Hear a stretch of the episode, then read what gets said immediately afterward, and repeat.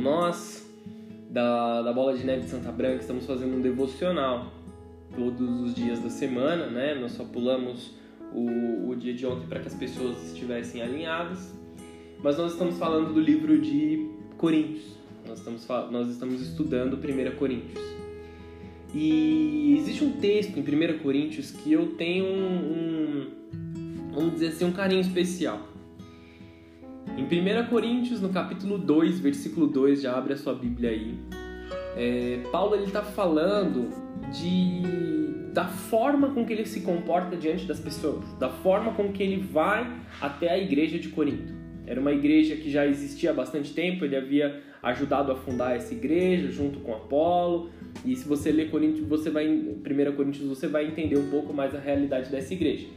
Só que Paulo está escrevendo uma carta para os seus filhos na fé. Ele está escrevendo uma carta aqui e ele todos sabiam que ele era um homem é, muito bem conhecido, um homem que tinha sabedoria, um homem que, segundo as, as leis do farisaísmo, ele era assim um professor, ele era um mestre, ele ajudava as vidas, ele ensinava as vidas, ele era uma pessoa assim relevante na sociedade. Paulo sempre foi uma pessoa relevante, sempre esteve num local de destaque, amém? Seja por conhecimento humano, seja por cargos, ele sempre esteve ali no destaque. E quando ele vai até a igreja em Corinto, quando ele escreve essa carta, ele diz algo maravilhoso em 1 Coríntios capítulo 2, versículo 2, e é aqui que a gente vai começar a mensagem. Paulo diz assim: Porque eu decidi nada saber entre vós a não ser Cristo Jesus e esse crucificado. Em toda a sabedoria que Paulo tinha, todo o conhecimento que ele tinha, tudo que ele tinha de entendimento, ele não confiava em nada além de Cristo Jesus. Ele não se apoiava no seu próprio conhecimento, ele não se apoiava na sua própria sabedoria, ele não se apoiava em nada do que ele simplesmente tinha ou que ele sabia. Ele simplesmente se derramava na presença de Cristo. E ele conhecia o poder da cruz de Cristo, ele conhecia o poder da glória de Jesus sobre a vida dele. Para um pregador, para qualquer pessoa que vai iniciar uma mensagem, é, é muito difícil você é, produzir algo, produzir algo na presença de Deus. A gente sempre se derrama no altar do Senhor e questiona a Deus o que eu devo pregar, o que eu devo ensinar, como eu devo abordar cada assunto para a igreja. E é sempre um desafio, todo culto é um desafio para um pregador.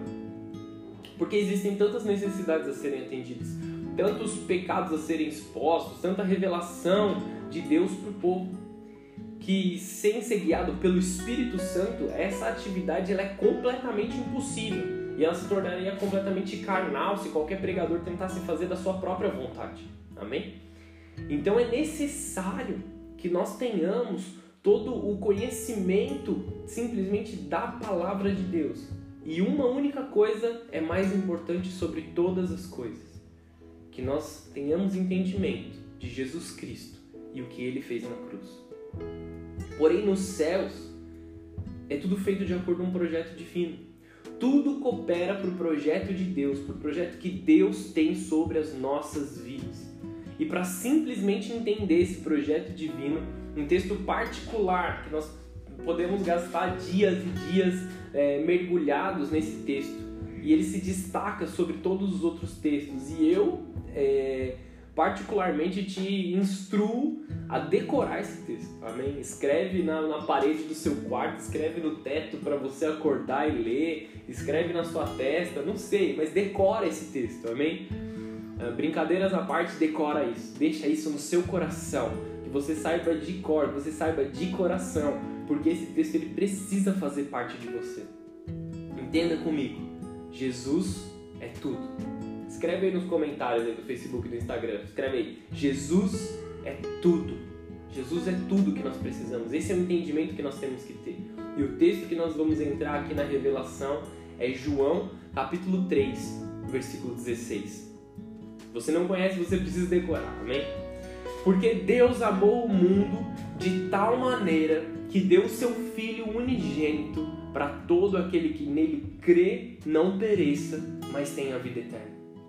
Não existe amor maior, não existe causa maior, não existe paixão maior do que a de Cristo. Aqui o texto está dizendo Jesus é o filho unigênito, ele foi o primeiro filho, ele foi o primeiro a ser colocado né, no mundo por Deus como filho de Deus. E depois dele morrer por nós, para que nós tivéssemos acesso a essa vida eterna, ele não é mais o unigênito, ele não é mais o único filho de Deus, ele se torna o primogênito. Então nós somos é, filhos de Deus através de Cristo, o nosso irmão mais velho, o primogênito de Deus. Amém? Nesse momento aqui, Jesus estava se manifestando como, como unigênito de Deus. Não existe amor maior, não existe causa maior, não existe paixão maior do que a de Jesus. Tudo é gerado nesse amor que não há limite, nessa misericórdia divina de um Deus compassivo por nós, um amor completo, um amor incondicional. Um amor de pai e mãe, ele é grande. Só que o amor de Jesus, ele dura para sempre. Não existe uma comparação, nós podemos até é, nos aproximar do amor de Deus olhando para como o pai ou uma mãe ama o seu filho, mas não existe comparação quanto ao amor de Deus. O amor de Deus ele é muito acima de todas as coisas. A misericórdia de Deus ela não pode ser descrita. A compaixão de Jesus ela não pode ser comparada com nada.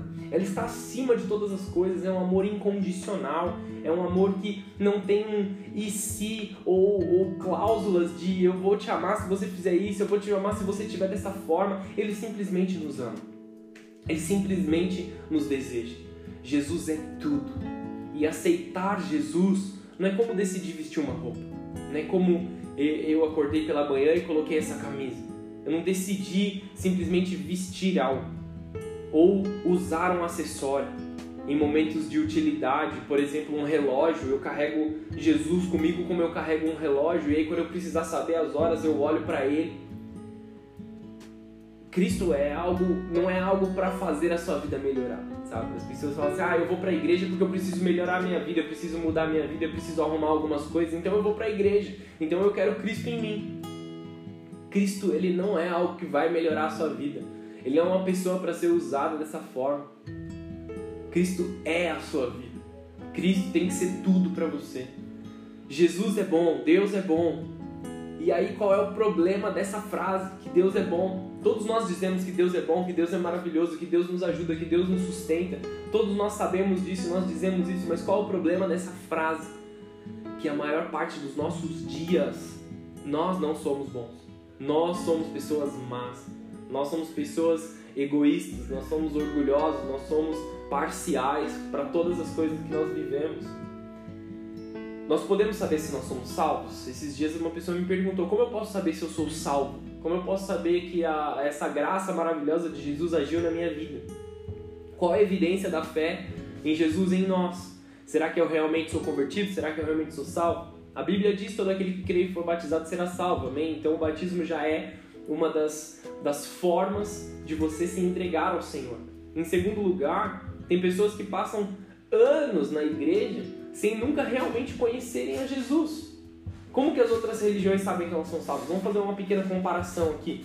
Os muçulmanos, eles têm algumas regras ali, eles eles sabem assim que eles leram o Corão, eles fizeram as peregrinações, eles fazem tudo que está escrito no livro deles, então eles sabem que eles são salvos.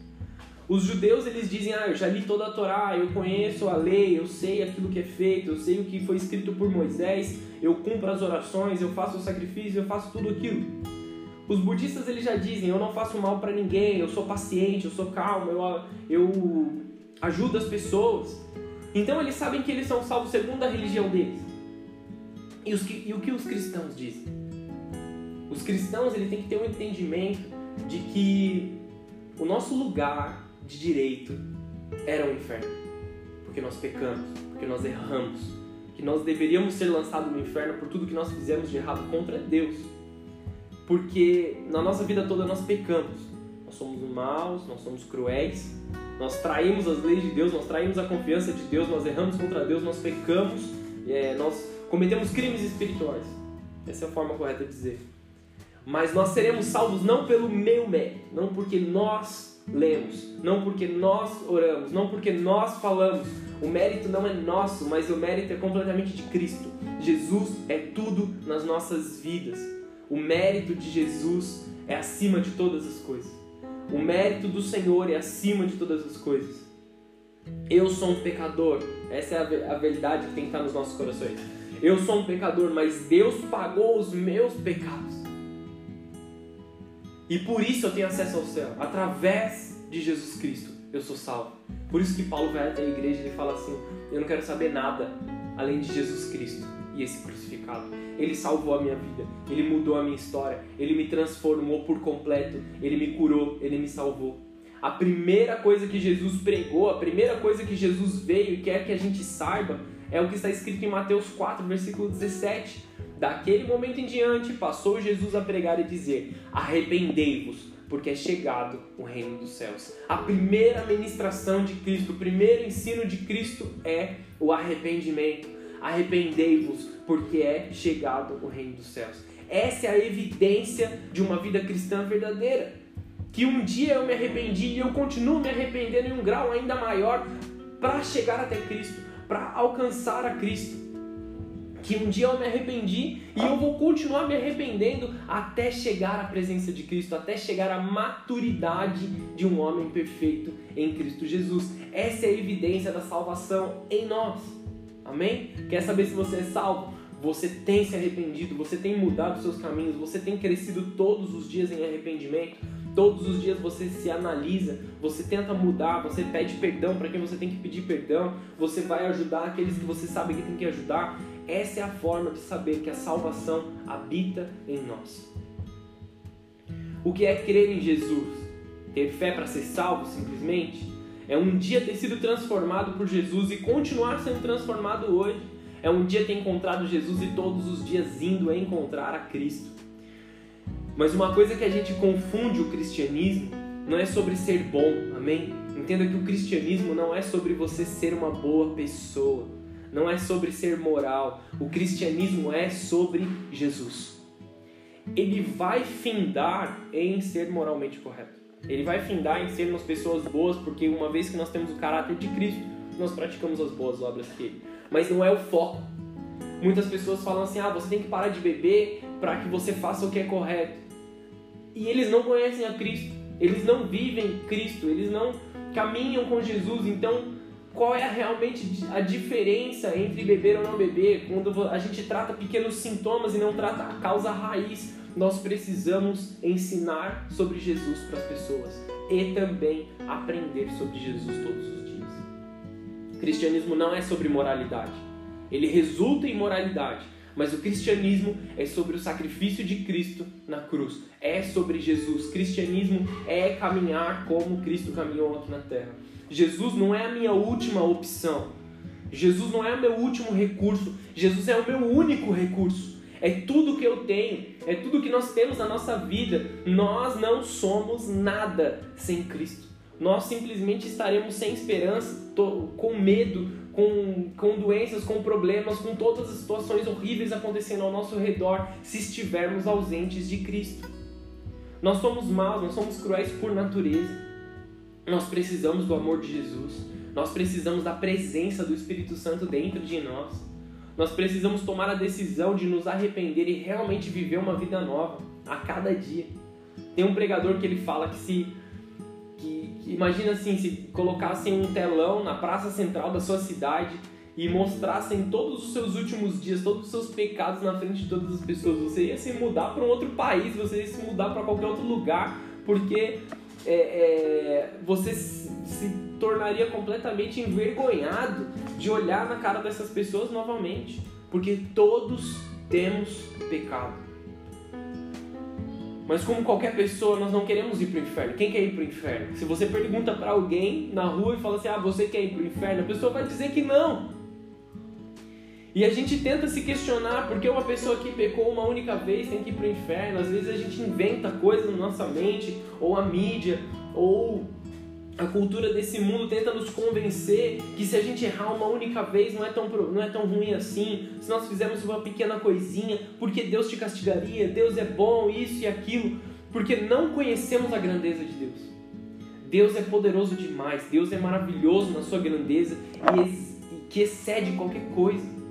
Deus criou tudo que existe na terra, todas as coisas Deus orquestrou. Se eu devo dinheiro para alguém, enquanto essa pessoa viver, eu estarei em dívida com ela. Então, é exatamente assim com Deus. A dívida do pecado, ela é a morte.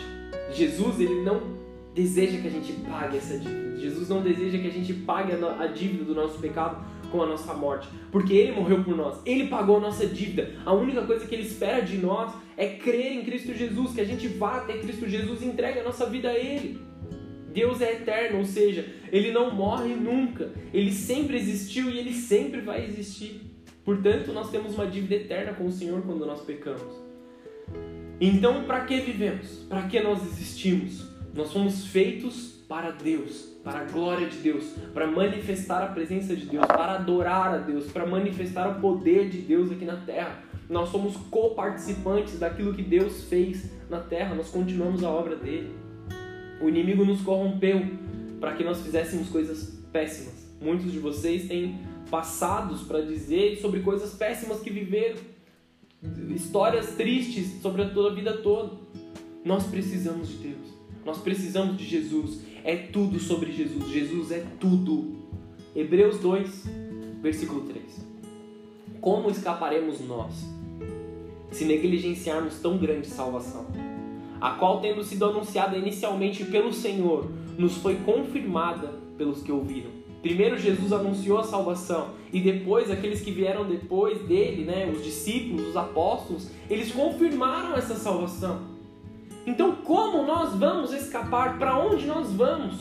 O que não podemos negligenciar? O que a gente não pode deixar passar? Que Cristo nos justificou, que Cristo nos perdoou, que Cristo quer nos transformar, que Cristo morreu na cruz por nós, por mim e por vocês.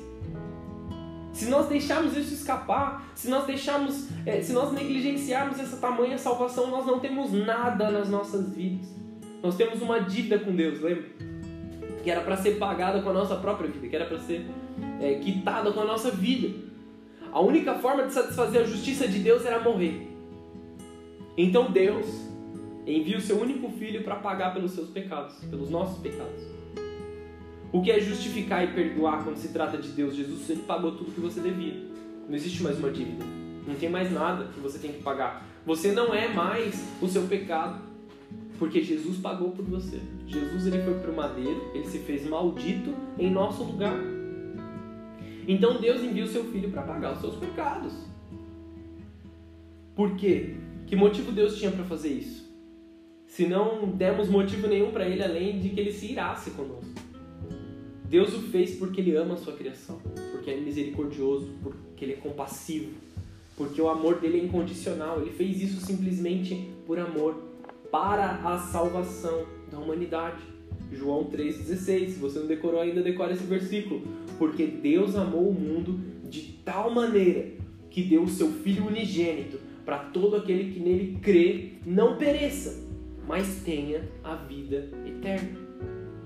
Que grande misericórdia! Que grande amor do Senhor, que grande glória nas virtudes do Senhor. Olha que maravilha é essa misericórdia que o Senhor tem sobre as nossas vidas. Nós somos justificados em um favor. Não temos mérito para que Jesus nos justifique, apenas a graça. Um sacrifício de um justo, por isso nós vivemos por Jesus como escravos, como servos do seu amor, totalmente constrangidos pelo seu magnífico amor, tomados pela glória do seu amor. Para onde iremos? O que nós faremos sem Jesus? Do contrário, nós seríamos apenas objetos de ira contra de Deus. O que Jesus fez no madeiro por nós dura para sempre. Não é necessário um novo, é, um novo sacrifício, não é necessário algo, algo a ser feito de novo. Tudo já foi resolvido na cruz. Simplesmente nós precisamos ir até Ele. Já foi feito na sua misericórdia, na sua longanimidade. Nós somos sarados, nós somos libertos do pecado. E você pode viver uma vida santa depois de ter sido salvo. A graça ela não perdoa simplesmente os seus pecados, mas ela te livra do poder do pecado. Ou seja, você não precisa voltar para a sua vida de pecado, você pode seguir adiante sem viver o pecado. Você pode ser, seguir adiante liberto do pecado, é isso que significa.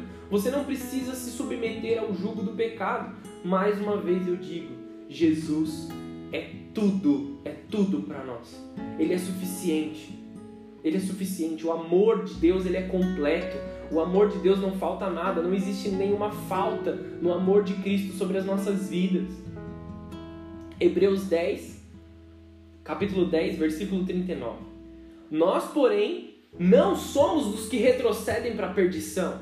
Nós somos, entretanto, da fé para a conservação da nossa alma.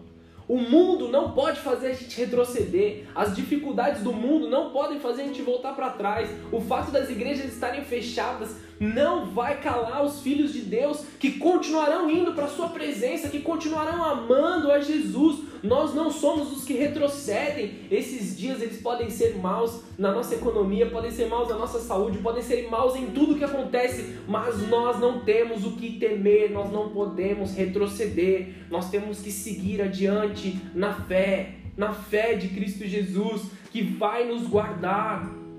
Rejeite todo medo ao seu redor, siga em frente sabendo que Deus está te cuidando, o mesmo Deus que te guardou até aqui vai continuar te guardando, amém? Digita um amém aí em nome de Jesus, porque eu não estou na igreja, eu, eu, eu sinto falta de ouvir as pessoas falando. Deixa eu tomar um fôlego aqui. Agindo como homens e mulheres de Deus, nós devemos lutar contra as coisas fazer guerra dentro de você, amém? Você precisa voltar a fazer guerra dentro de você. Entenda muito bem o que eu vou dizer, tá bom? Entenda com muito carinho isso que eu vou dizer. Você ama a sua família? Então você tem que odiar o divórcio e o adultério. Você ama filhos, você ama bebês? Então você tem que odiar o aborto, você tem que lutar contra isso, você tem que se revoltar contra essas coisas. Você ama pessoas, você tem que odiar o preconceito, a desigualdade, o racismo, as brigas. Você tem que odiar essas coisas. Eu sei que ódio é uma palavra dura, mas você vai entender o que eu quero dizer. Se você ama a Jesus, você tem que odiar as coisas do mundo, você tem que se revoltar contra as coisas caídas do mundo. É uma repulsa completa, uma rejeição completa. Ódio é errado, não necessariamente, na verdade, o contrário do amor é apatia. Ou você ama ou você não se importa com as coisas. O ódio das coisas ruins, ele é gerado pelo amor das coisas boas. De novo, ódio é uma palavra dura, eu sei. Ela é totalmente, mas ela é totalmente cabível quando nós falamos das coisas que querem destruir a sua vida, a sua alma, destruir a sua família, destruir os seus filhos, nós precisamos estar com os olhos bem abertos e ser atentos, porque é tempo de fazer guerra. É tempo de guerrear, é tempo de lutar contra aquilo que está tentando nos matar, contra aquilo que está tentando roubar a nossa vida, contra aquilo que está tentando nos destruir de dentro para fora. Aprender a dizer não para as coisas que destroem a sua vida. Isso é sinônimo de maturidade. Quando você diz não para aquilo que é passageiro, não para aquilo que é mundano, não para aquilo que rouba o seu tempo, que rouba a sua, que rouba a sua fé, que rouba a sua tranquilidade. Não, eu não vou fazer, eu não vou me submeter, eu não vou é, compactuar com essas coisas. Isso é maturidade, isso é maturidade espiritual dentro de nós. Ah, mas se eu disser não, eles vão falar aquilo, eles vão falar isso. Ok, então diga sim e vai pro inferno, cara. Porque é isso que vai findar as coisas do mundo. Diga não, seja resistente às coisas do mundo. Nunca houve momento mais importante para declararmos Maranata. Nunca houve um melhor momento para dizer: Ora vem, Senhor Jesus. Diga não aquilo que compromete os seus sonhos, diga não aquilo que compromete os planos do Senhor para sua vida, a alegria e as coisas eternas. Você tem que ser agressivo contra a sua natureza carnal. Deus é um Deus de justiça. Não deixe que o sacrifício de Jesus seja em vão na sua vida. O maior interessado no seu sucesso é Jesus. De todas as pessoas que você pode falar, que você pode desabafar, que você pode ligar, que você pode reclamar, de todas as pessoas que, que você pode falar algo, Jesus é o mais interessado. Não gaste tempo é, na internet xingando, brigando, usando os seus dedos para reclamar.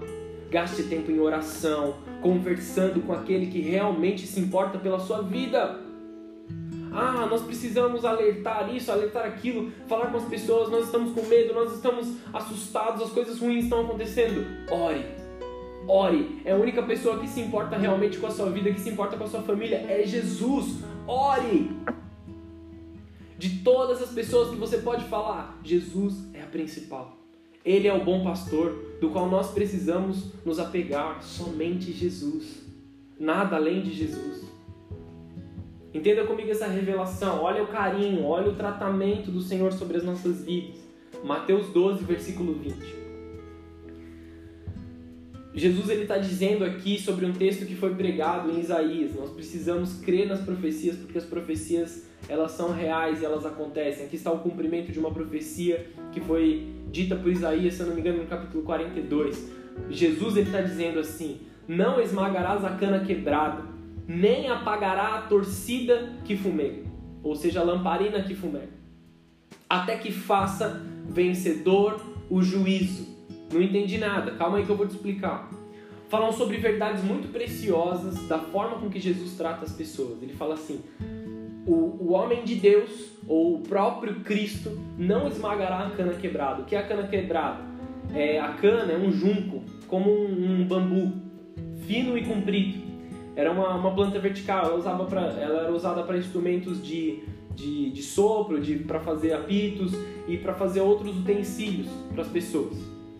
Só que a cana que estava rachada, que estava quebrada, ela não tinha serventia. Então, eles esmagavam essa cana e jogavam e largavam de lado, porque ela não tinha serventia, ela estava quebrada. Então, eles não podiam usar para nada. Haviam várias utilidades é, inteiras é, para as que estivessem inteiras, mas as que estavam rachadas, elas não tinham nenhum tipo de serventia. Elas não serviam para o homem. Então, elas eram rejeitadas. O mundo faz isso com as pessoas que estão quebradas, com as pessoas que estão rachadas, com as pessoas que estão com problemas. Elas são rejeitadas, elas são é, marginalizadas pela sua fragilidade, elas são deixadas de lado. Pessoas que, que enfrentam algum tipo de doença, que enfrentam alguma síndrome, que enfrentam alguma situação financeira ruim, elas são rejeitadas da sociedade. E Jesus está dizendo: Eu não quebrarei, eu não esmagarei, eu não destruirei a cana quebrada. Você está rachado, mas eu vou preservá-lo, eu vou cuidá-lo, eu vou utilizá-lo, porque você serve sim para um propósito. Esse é o homem de Deus, esse é o próprio Cristo agindo nas nossas vidas. Ele não destrói a cana quebrada os doentes e os fracos, seja qual for a área da sua vida, Deus tem cura. Ele corrige a rachadura da cana que está quebrada para usá-la de qualquer forma. Ele não descarta. Jesus não se esqueceu de você, ele não te deixou abandonado. Aqui fala do mundo tentando te rachar, tentando te destruir, mas de, das demandas do mundo, querendo te colocar para baixo. Esses são aqueles que estão machucados. E aí ele fala também do pavio que fumega. Quando a, quando a lamparina ela está acabando o óleo, um pouco depois de apagar o fogo da lamparina, o fogo que ilumina a luz, ele começa a fumegar, ele começa a soltar fumaça. Amém? Se você já viu uma vela apagando, você viu isso. Um pouco antes de ele apagar, ele solta uma fumaça mais grossa, antes de apagar.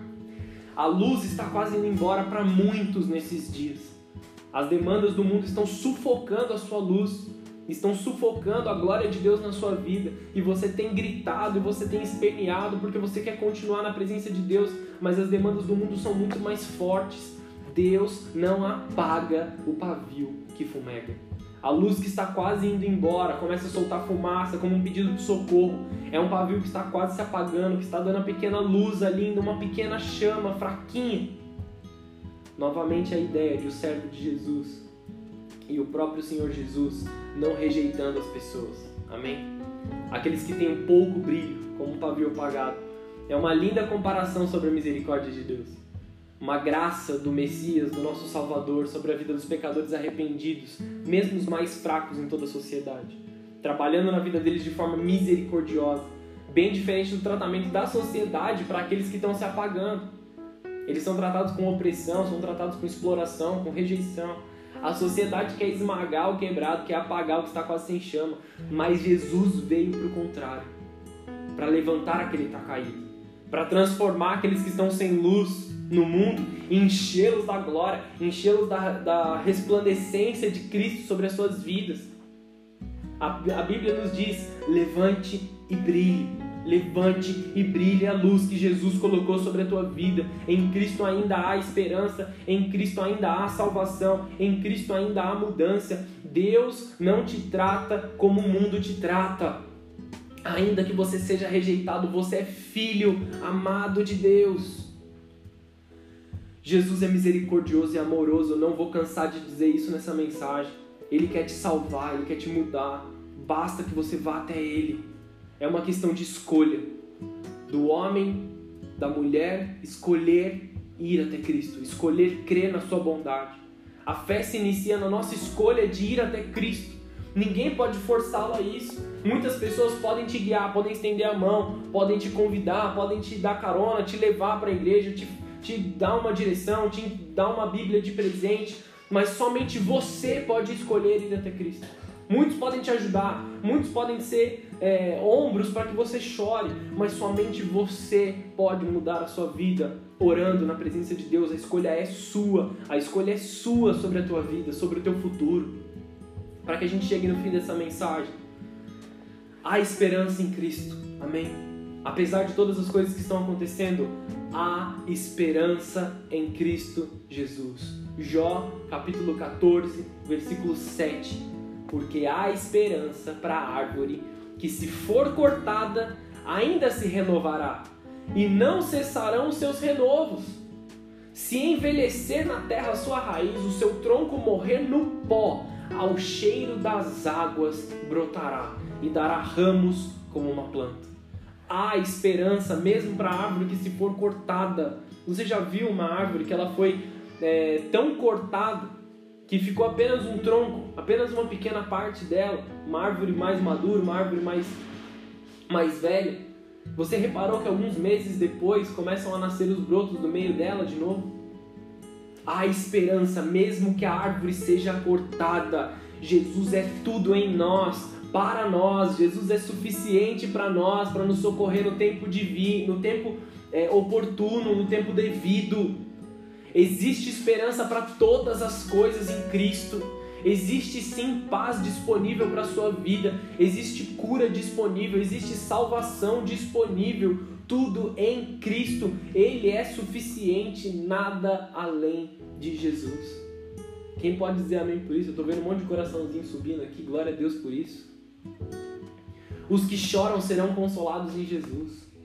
Os que estão doentes serão, citar, serão curados em Jesus. Os que estão aflitos, assustados em Jesus serão tratados com carinho, com amor, com misericórdia. Se você está carente, se você se sente sozinho, vá até Jesus que não ignora quem, o, quem chama por ele. Jesus não é um plano B, cara. Jesus não é um plano B das nossas vidas. Jesus não é o último recurso. Jesus não é o que, o que sobrou para eu fazer já que nada deu certo. Jesus é a nossa vida. Nós temos que ter isso na nossa mente. Jesus é a nossa vida. Não temos mais, ah, eu não tenho mais nada para fazer, então eu vou orar, como muitos dizem. Quando a oração deveria ser a primeira coisa nas nossas vidas. Ah, eu vou me divertir um pouco mais antes de eu entrar numa igreja. Como se a vida com Jesus fosse enfadonha.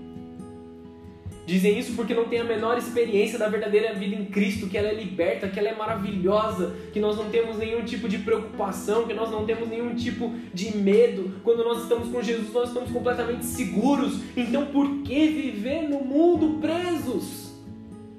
Adiam todos os compromissos referentes à fé, adiam batismo, adiam casamento, adiam culto, adiam é, curas, adiam momentos de célula, deixam para depois. Por quê? Por quê, meu Deus? Eu simplesmente não consigo entender. Tudo aquilo que é um compromisso com o Senhor, deixam para depois, adiam seus compromissos. Vão à igreja e procuram o pastor ou o líder quando está tudo desmoronando. Mas o primeiro alívio some completamente. Quantas e quantas pessoas eu já não vi nesses poucos anos que eu caminhei na presença de Jesus? Muito mais ainda no, no tempo que eu tenho pastoreado a igreja. No primeiro alívio, as pessoas fogem, somem, deixam Jesus de lado novamente, sendo completamente ingratos. Nós precisamos abrir os nossos olhos, igreja. Nós precisamos abrir o nosso entendimento. Tudo que tem a ver com Jesus, as pessoas vão adiando, porque não querem abandonar o pecado, porque não querem abandonar os seus maus caminhos. Amam mais o pecado do que amam a Deus ficam se lamentando, chorando, querendo que seus problemas vão embora, mas recusam a solução que está diante dos seus olhos. Nós sabemos a solução, nós sabemos que Cristo é a solução, nós sabemos que Cristo é suficiente, então por que continuar rejeitando a Sua presença maravilhosa? Como eu já li o texto aqui em Hebreus 2, capítulo, versículo 3, como escaparemos nós? Para onde nós iremos se negligenciarmos tamanha salvação? Como escaparemos? Precisamos tomar uma atitude. A palavra de Deus sempre nos leva a tomar uma ação, a agir, a fazer uma mudança, a tornar alguma coisa. Tome uma ação hoje e comece a orar de forma diferente, de forma ousada, de forma a não, não aceitar as situações ruins sobre a tua vida. Tome uma ação de oração. Tome uma ação de mudança. Tome uma ação de devoção, de dedicação. Você precisa tomar uma atitude. A palavra de Deus leva nós a agir. Esse é o momento de você causar uma mudança dentro de você. Jesus é tudo e Ele é suficiente. Amém? Vamos orar? Senhor Jesus, eu quero te agradecer por essa palavra, por essa mensagem. Quero te agradecer por cada vida que esteve online, Senhor, nessa live, que assistiu esse culto online, Senhor, que cada uma das pessoas recebam da tua glória, sejam totalmente transformadas no entendimento que tu és tudo que nós precisamos, que tu és o centro da nossa vida, que tu és suficiente sobre todas as coisas, que o Senhor é maravilhoso sobre nós, Deus nós entregamos as nossas vidas a Ti, Senhor, e te pedimos que o Senhor escreva o nosso nome no livro da vida, nos abençoe, nos leve à Tua presença cada dia mais, cada dia mais na Tua glória, Senhor. Supre as nossas necessidades. Atende, Senhor, as nossas vidas. Atende, Senhor, aqueles que precisam de cura nesse momento, sejam curados em nome de Jesus. Nós não precisamos estar próximos às pessoas, nós não precisamos estar aí é, colocando as mãos sobre a vida das pessoas, porque o teu Espírito está aí e nós cremos nessa cura, Senhor. Envia cura sobre aqueles que estão doentes, envia salvação sobre aqueles que precisam, Senhor. Envia socorro para aqueles que estão aflitos, envia o pão, Senhor, necessário para o alimento todos os dias para aqueles que estão necessitados. Abre portas de emprego para os teus filhos, Senhor, em nome de Jesus. Em ousadia eu te peço isso, Senhor. Rasga os céus e vem sobre a vida dos teus filhos que precisam da tua intervenção divina, Senhor. Se mostra poderoso, se mostra misericordioso, se mostra compassivo nesse teu grande amor, Senhor. Nós sabemos, Deus, que tu és suficiente. Nós sabemos que tu és tudo sobre nós. Tu és suficiente, Senhor. Em nome de Jesus. Amém e amém.